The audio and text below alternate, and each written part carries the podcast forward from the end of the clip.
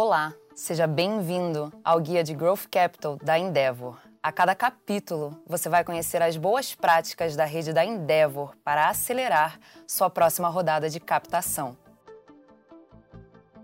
A etapa de negociação é fundamental para estabelecer uma dinâmica competitiva entre os fundos, grupos ou investidores com quem você está conversando. Quando chega o primeiro term sheet, o jogo começa de verdade. A partir de agora, você tem uma semana ou no máximo duas para manifestar seu interesse em avançar na rodada e receber os term sheets de outros fundos.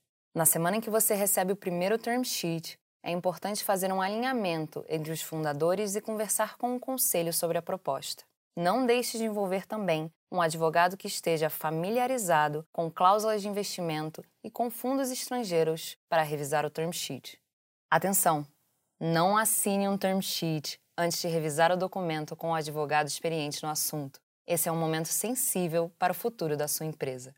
As cláusulas devem ter sempre o interesse da empresa em primeiro lugar. Para negociá-las, esteja respaldado pela sustentabilidade financeira dela no longo prazo.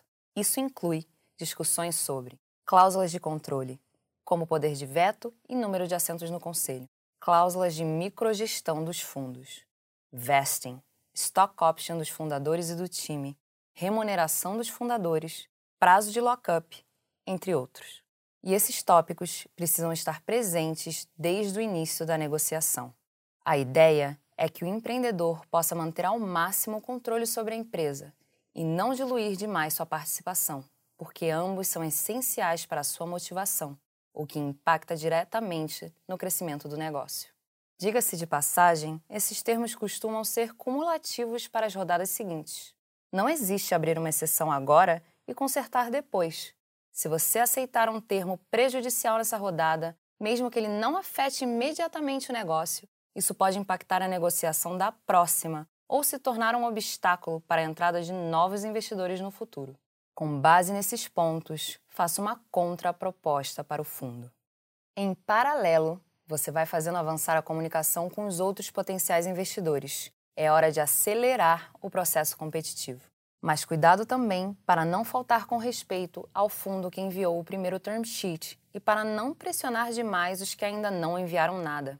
Sua abordagem pode ser algo como: estamos com o tempo apertado, mas você é um fundo que quero muito ter por perto. Então, se for do seu interesse completar o processo, consegue me enviar uma proposta até sexta-feira?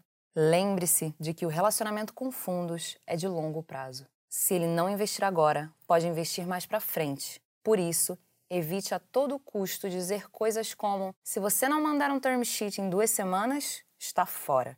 Isso porque, de repente, o prazo nem seria um problema, mas a arrogância no ultimato vai ser. E ela pode destruir suas chances com aqueles investidores por um bom tempo. É preciso saber com quem você está falando e se adaptar como possível. Mas conhecer melhor seu público não vai só ajudar a escolher o tom da negociação, como também entender onde você está se metendo. Responda sem pensar no dinheiro. Esse é um cara que eu quero ter como sócio? Se o sim para essa pergunta ainda não for claro, faça sua própria due diligence sobre os investidores, perguntando para quem já tem um relacionamento com eles. Você pode, por exemplo, ligar para empreendedores próximos que são investidos por esse fundo. Fóruns como Quora também podem ajudar a estudar melhor a percepção de outros empreendedores sobre os fundos com os quais você está conversando. As respostas costumam ser anônimas e podem ter uma visão mais aprofundada de como eles operam. Se tudo der certo, você pode receber mais de um term sheet. Faça um mix das melhores condições para definir o que seria para você o deal ideal. Então, negocie esses termos com quem você mais quer ter como lead investor. Ao sentar à mesa com seus potenciais investidores, tenha sempre respostas diretas, objetivas e transparentes sobre a empresa. Afinal, ela passará por um momento de due diligence de qualquer forma. Nada passa batido e qualquer incompatibilidade vai contar pontos negativos. Para negociar termos, aproveite a figura do seu advogado e dos atuais investidores, inclusive para apoiar alguns argumentos se for necessário. Isso evita o desgaste da sua imagem como fundador.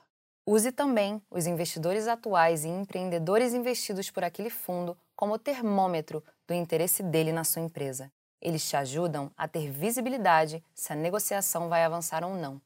Avançou? O lead investor está dentro? Ótimo! É hora de complementar a rodada com outros interessados. Um ponto importante aqui é que você sempre esteja presente nas interações formais entre antigos e novos investidores. É seu papel como empreendedor manter o controle da negociação. Se a demanda pelo seu deal for maior que o espaço para acomodar todos os interessados, pode vir ao caso realizar uma rodada secundária.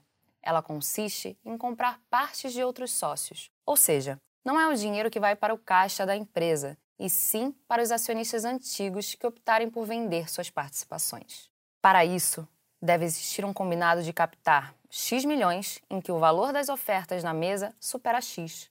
Essa é uma decisão tomada pelo conselho e a secundária é recomendada apenas durante ou depois de um Series B, em fases avançadas da negociação. Ter mais demanda que espaço não é assim tão fácil. Mas lembra que seu processo de captação é como um processo de vendas B2B? Pois então, encare-o como um funil de vendas. Quanto mais pessoas você conversou no início, mais term sheets terá na mesa e melhores serão suas condições de negociação. Se você deseja se aprofundar nessa etapa de negociação do term sheet, acesse também o Guia de Growth Capital no site da Endeavor. No próximo capítulo, vamos falar sobre as etapas de due diligence e fechamento da sua rodada. Um abraço e até lá!